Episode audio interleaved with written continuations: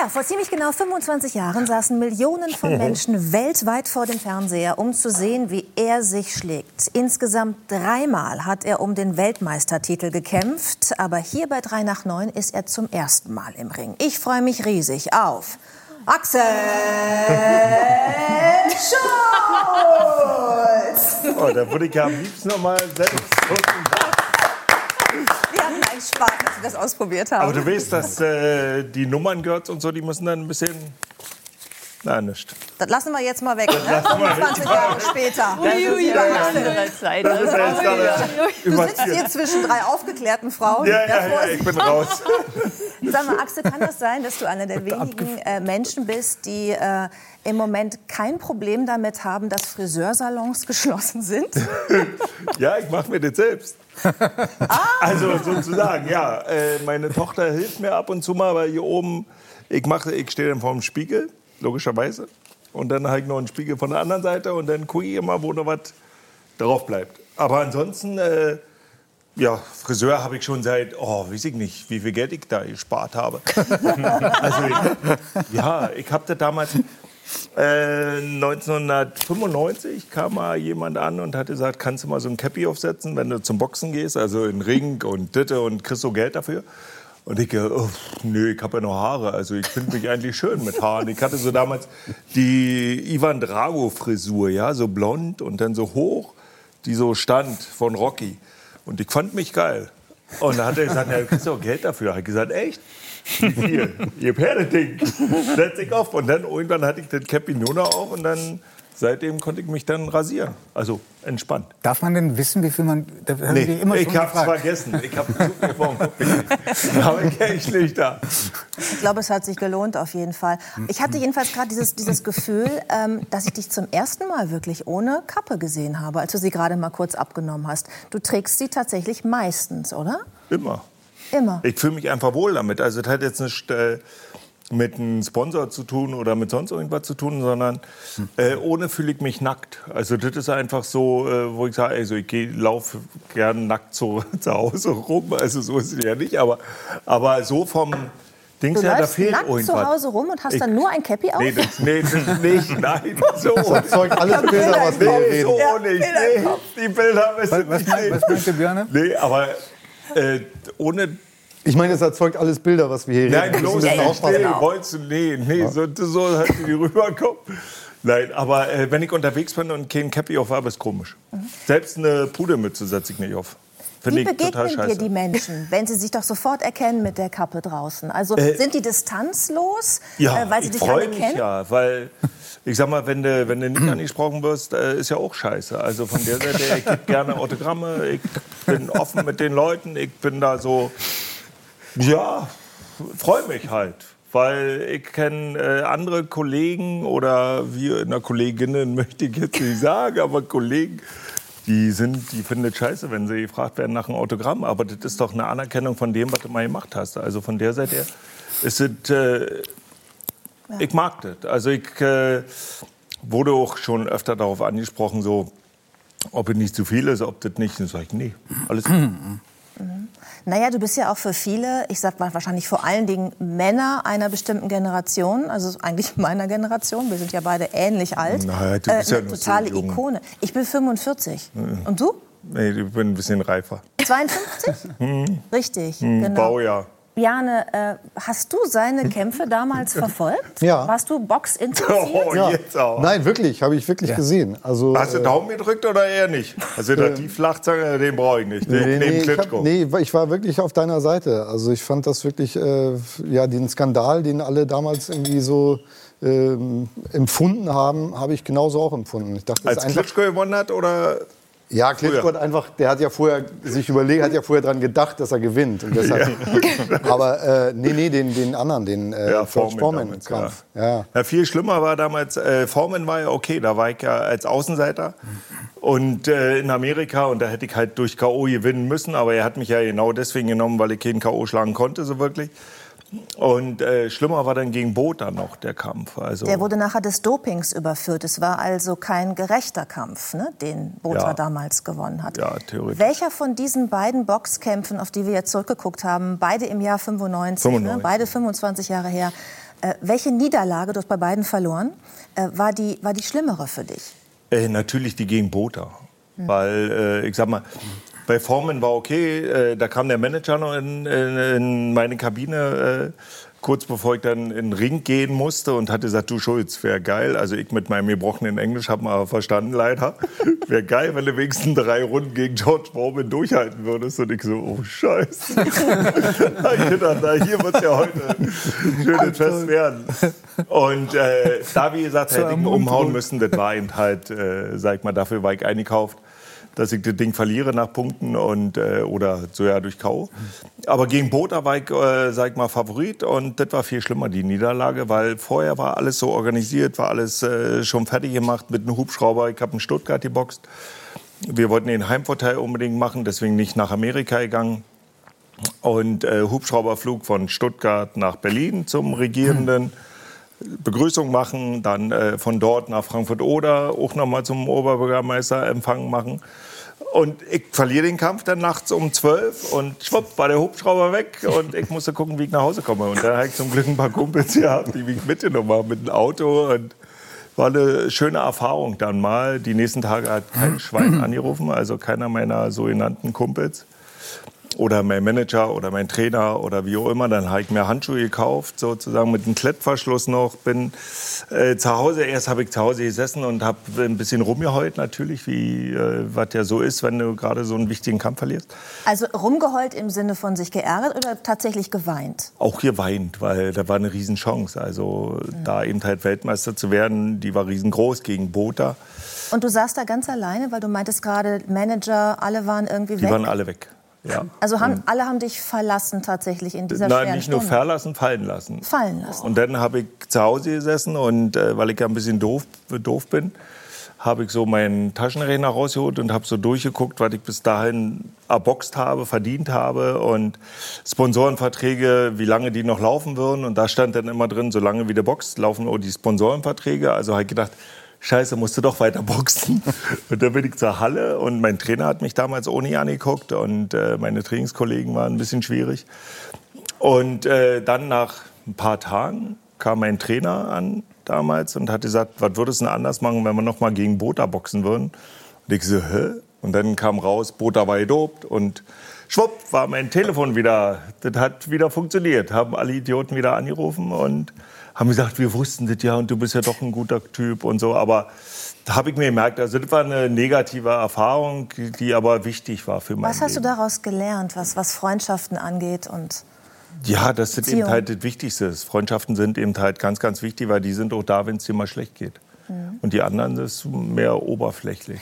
Ist das der Grund, warum du jetzt immer noch mit deiner Familie, ich sag mal, in dem, du hast es Dorf genannt vorhin, in dem kleinen Ort lebst, in dem du als äh, junger Mann schon gelebt hast, weil da die echten Freunde sind, die du schon hattest, bevor du erfolgreich warst? Ja, ich bin mit 13 damals von äh, Rand Berlin sozusagen nach Frankfurt-Oder gegangen auf eine Sportschule. Und ich fühle mich da einfach wohl, weil ja, Das, da das sind Dorf ist Frankfurt an der Oder. Frankfurt an der Oder. Ja, ich sage immer Dorf, wir haben 60.000 Einwohner. Aber das ist eben halt Rand Berlin. Stunde bis Berlin brauchst du. Aber äh, Berlin ist mir zu groß. Also ich krieg eine Macke da. Äh, Robert Habeck wollte was sagen, der war schon so auf dem Sprung. Ja, ich wollte fragen, ob du bei dem Kampf gegen Butter, da hast du ja wahrscheinlich irgendwann gemerkt, dass das gerade nicht so richtig super läuft. Fängt man da noch an zu denken? Also weil Bjarne das dazwischen rief, ja, die Energie geht dahin, wohin man sich sozusagen hindenkt. Sagt man dann, oh, ich muss jetzt wieder erstmal an meinen Sieg glauben? Oder ist es einfach nur noch mechanisch, man versucht sich äh, nicht... Da war ich wirklich nur noch mechanisch. Also ich in der, in der fünften Runde oder in der vierten Runde kam ein Betreuer von mir in der Ecke und hat gesagt, du liegst alle Runden hinten, weil Don King, der Manager vom Bota, der saß noch in der anderen Ecke, also das war nicht mein Kumpel. Und da habe ich gedacht, okay, verlierst du das Ding. Also da war im Prinzip die ganze Energie schon weg und ich konnte okay einen K.O. schlagen und habe eigentlich nur noch abgespult und habe den Kampf nur noch rumgerissen, so dass ich nicht K.O. gehe, sondern einfach nur mitgemacht. Und wenn man da in der Ecke ist, und das sind ja alle paar Minuten Pause quasi, nimmt man da noch was auf? Wenn dann der Trainer, da kann der sagen, jetzt machst du das nicht und das nicht und duck dich und sei schneller und also negativ reden oder er sagt, du bist doch besser, du kannst das und in der nächsten Runde haust du ihn K.O. Und Ja, nimmt das man noch was geil. auf oder, oder wär ist geil, man nur noch so, würde. wisch mir das Blut weg? Nee, also er sagte ja nur zwei, drei Tipps immer in der Ecke und sagt, geh rechts rum, geh links rum, versuch das zu machen, das zu machen. Mehr macht er ja nicht als guter Trainer, weil so viel kannst du gar nicht mehr aufnehmen. Du bist bei über 200 mit dem Puls und gehst dann drin in der Ecke. Da kann er nur ein bisschen machen. Wir haben eh eine Minute Pause. Aber äh, du spürst es ja selbst. Also wenn du selbst hier hart getroffen wirst, dann nimmst du das ja mit und weißt ja dann, dass das gerade nicht so gut läuft. Also von der Seite her ist das schwer, aus so einem Ding dann wieder rauszukriegen. Judith, sagt dir der Name Don King noch was? Nee. Das, war, das war so ein Boxpromoter, ein, ein Fels, äh, unfassbar Den gibt's heute noch, also. furchteinflößend mit so einer Frisur, so wa- schwarz-graue Haare. Und ich habe, Steckdose ihn, fast, ich ja. habe ihn mal kennengelernt, weil ich in einem Hotel war und im Nachbarzimmer war ein unfassbares Getöse. Ich habe mich, der- ich hab mich an der Rezeption War das in beschwert. Stuttgart zufällig? In Hamburg. Und da habe mich an der Rezeption äh, beschwert und da sagte die Frau an der Rezeption, ja, das wird ein bisschen schwer mit der, wenn wir uns jetzt beschweren. Ja? Das könnte Und wehtun. ich, cholerisch, habe gesagt, die werden mich jetzt kennenlernen. Bin da rausgestürmt, habe gegen die Tür geballert und auf einmal stand Don King in der Tür. Und du gingst ihm bis zum Bauchnabel, oder wie? Ich, ich habe ihn sofort erkannt und ich schwöre dir, ich bin wie so ein Hund, der einen Löwen sieht, so nach hinten gegangen und habe nur gesagt, Entschuldigung. Wollte nur mal Tag sagen. Ja. Ja, geil. Hast du diese furchteinflößende äh, Wirkung auf, auf andere Menschen auch? Nee. Don King? Nee, ich Nee? nicht. Nee. Nee? Die lachen eher, wenn sie mich anrufen. Ja, das ist Aber das soll ja auch so sein, weil das Leben ist ja viel zu schön. Also ich genieße das Leben einfach. Ich finde es toll. Ich habe damals Leistungssport gemacht, nicht um berühmt zu werden, Geld zu verdienen, sondern ich hatte einfach Spaß dran. Ich hatte Spaß, mich zu quälen. Ich wollte auch, ich war früher mal Fußballer oder weiß ich hier Schwimmen und Leichtathletik. War mir alles nichts und ich wollte so Mann gegen Mann. Das war einfach meins. Um, um zu sehen, wo stehe ich, was kann ich machen. Und äh, ich habe es nie gemacht, um irgendwie reich damit zu werden, berühmt zu werden. Sonst mir hat es einfach Spaß gemacht. Und wenn ich heute dann, wo die sagen, wie konntest du Boxer werden, weil du hast ja immer gute Laune oder bist lustig. Mir doch scheißegal. Ich meine, im Ring war ich ja schon eine harte Biene. Der weiße Riese. Der, der weiche Riese, ja. Das war eine Beleidigung, der weiche Riese. Das fand ich scheiße. Fand das ganz schön. Hat mal eine Zeitung geschrieben. Oh. Du hast ja wahnsinnig hohe Sympathiewerte. Ne? Ja, also irgendwie, dich mag jeder. Äh, Wie, wie erklärst du dir das? Äh, Weiß das ich nicht. Vielleicht auch daran, dass du, du warst immer so ein bisschen der Underdog auch, weil dir wurde Unrecht getan. Du hast es irgendwie nicht geschafft, den Weltmeistertitel dann zu erringen, weil die irgendwie auch übel mitgespielt wurde. Und du hast trotzdem deine gute Laune und dieses äh, Ja, ich habe ja, wie ich gerade nicht sagte, verloren. ich habe ja den Sport geliebt einfach. Ich liebe ihn ja heute noch. Ich bin ja noch als Experte eben halt äh, oft bei den Boxkämpfen dabei. Ich liebe einfach den Sport, aber das hat ja dann nichts mit meinem normalen Leben zu tun. Ich muss ja nicht, nicht so mm, durch die Straßen laufen und alle blöd ankicken oder doof ankicken oder böse angucken. Mir macht das Leben einfach Spaß. Und du hast es geschafft, als einer der, ich sag mal, doch wenigen Profisportler, deinen Namen wirklich nachhaltig zu einer Marke zu machen. Du bist jetzt ein erfolgreicher Geschäftsmann und vertreibst ähm, unterschiedlichste Lizenzprodukte. Also bei der Steaksoße habe ich noch gedacht, okay, das kann ich mir vorstellen.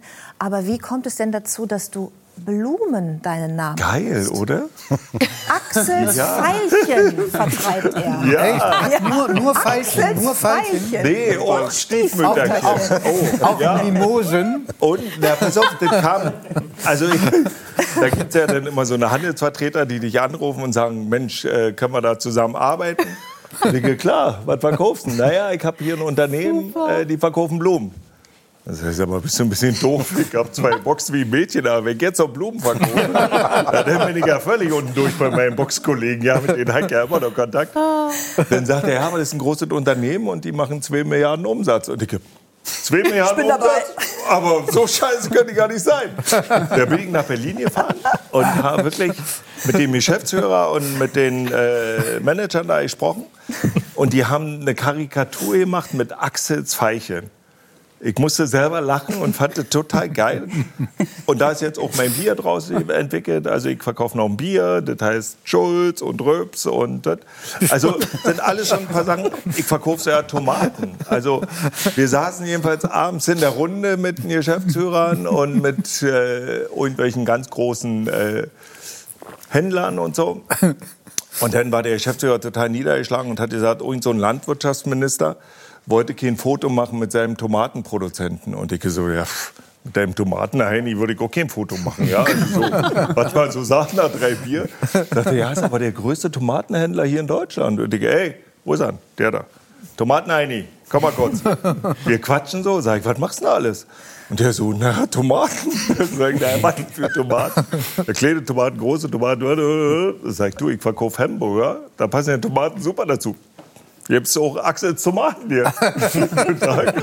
also so eine Sachen kommen dann immer damit dazu. Und das macht wahnsinnig viel Spaß, aber ich muss sagen, jetzt in der Corona-Zeit ist es wahnsinnig schwer, weil äh, ich rede immer lieber mit Leuten. Also wenn du jetzt zum Einkäufer fährst oder zu großen äh, Abnehmern fährst und äh, Lebensmittelketten fährst, dann ist es mir immer lieber, ich rede mit denen, als eine Mail zu schicken oder am Telefon, weil wenn dann äh, gesagt wird, nee, das ist jetzt nicht für mich, dann kann ich immer noch nachhaken, was kann ich verändern, was kann ich verbessern, weil das, was ich alles verkaufe, das esse ich natürlich auch vorher und teste das und versuche das zu verbessern oder versuche das nach meinen äh, Geschmäckern abzustimmen. Also das ist mir ganz wichtig, dass da auch dann 100% Schulz sozusagen dahinter ist. Also fast.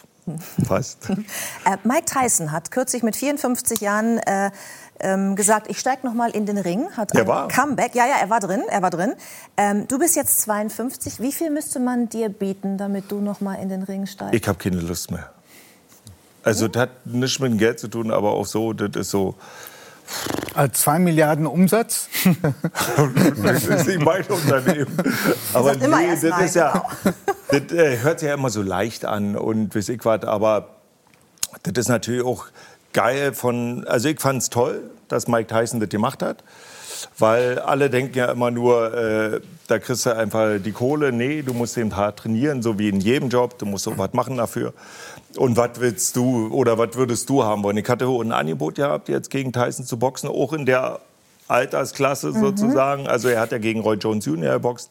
Jeder hat 10 Millionen gekriegt und jetzt hatte ich gerade einen Anruf gehabt, ob ich es auch noch mal machen würde. Aber ich will das einfach nicht. Ich habe mich jahrelang gequält, meine Knie sind kaputt, das ist alles so. Nee, ich will einfach Spaß haben am Leben. Ich denke auch nicht, dass das irgendwie auf den Kopf geht. Also Boxen geht zwar auf den Kopf, aber viel döver wäre ich glaube davon auch nicht. Also, ja, viele sagen ja immer, ja, wenn du jetzt nochmal boxt, das macht es halt nicht, nicht unbedingt für die Gesundheit gut, aber ich meine, mein Gott. Boxen willst du nicht mehr, hast du gesagt, nehme ich dir auch total ab. Äh, aber hast du manchmal, also juckt es manchmal noch in der Faust? In der Faust. Gibt, es manchmal noch Leute, wo du gerne würdest? Also Ach so, nee, da, also, nee, auf der Straße habe ich mich eh mal gekloppt, aber das war auch schon und das gehört ja auch nicht dazu. Das lernst du ja auch durch den Sport eben halt, äh, dass man das nicht macht. Nee, das juckt überhaupt nicht. Ich habe äh, einen Sandsack zu Hause zu hängen und da ich ab und zu mal gegen. Ich habe so eine Hantelbank. Meine Tochter, äh, als der erste Lockdown war, war sie völlig niedergeschlagen. Die macht auch Leistungssport oder beide machen Sport. Eine schwimmt und die andere spielt Handball. Und die Große war eben halt völlig niedergeschlagen. Und da ich gesagt, pass auf, wir machen jetzt Fitnessstudio nochmal neu einrichten, so mit Handelbank und Kreuzheben, ziehen und was auch immer. Klimmzüge und einen Boxsack habe ich. Und äh, das reicht. Aber ich benutze eigentlich nur, wenn denn den Boxsack. Aber ich bin auch eine faule Sau. Da bin ich, bin ich raus. Also, wenn ich schon weiß, ich muss morgen ein bisschen Training machen muss, ist ja immer relativ, dann habe ich schon eine schlechte Nacht, weil ich habe einfach keinen Bock mehr. Aber ich weiß, danach tut es ihnen gut, aber ja, nee, das, ich weiß nicht. Macht keinen Spaß und soll hast- nicht so sein. Du hast mir vorhin äh, zwei Hab ich? Fotos wir gezeigt. Du hast mir vorhin zwei Fotos gezeigt von deinen Töchtern. Wahnsinnig hübsche Mädchen. Die eine ist jetzt voll in der Pubertät. Deswegen letzte Frage. Möchtest du eine Warnung aussprechen? Das habe ich schon mal äh, sozusagen gemacht. Also An die ich meine potenziell Ja, das ist schon äh, klar. Freunde, Ja, die ja, deine gibt's auf die ältere Fresse, Tochter ja. jetzt so mit nach Hause schaffen, weil- schleppen. Könntest du jetzt machen, vor allem. Naja, gibt's ja. Weil im Moment, äh, Pauli ist jetzt äh, im 15. Lebensjahr.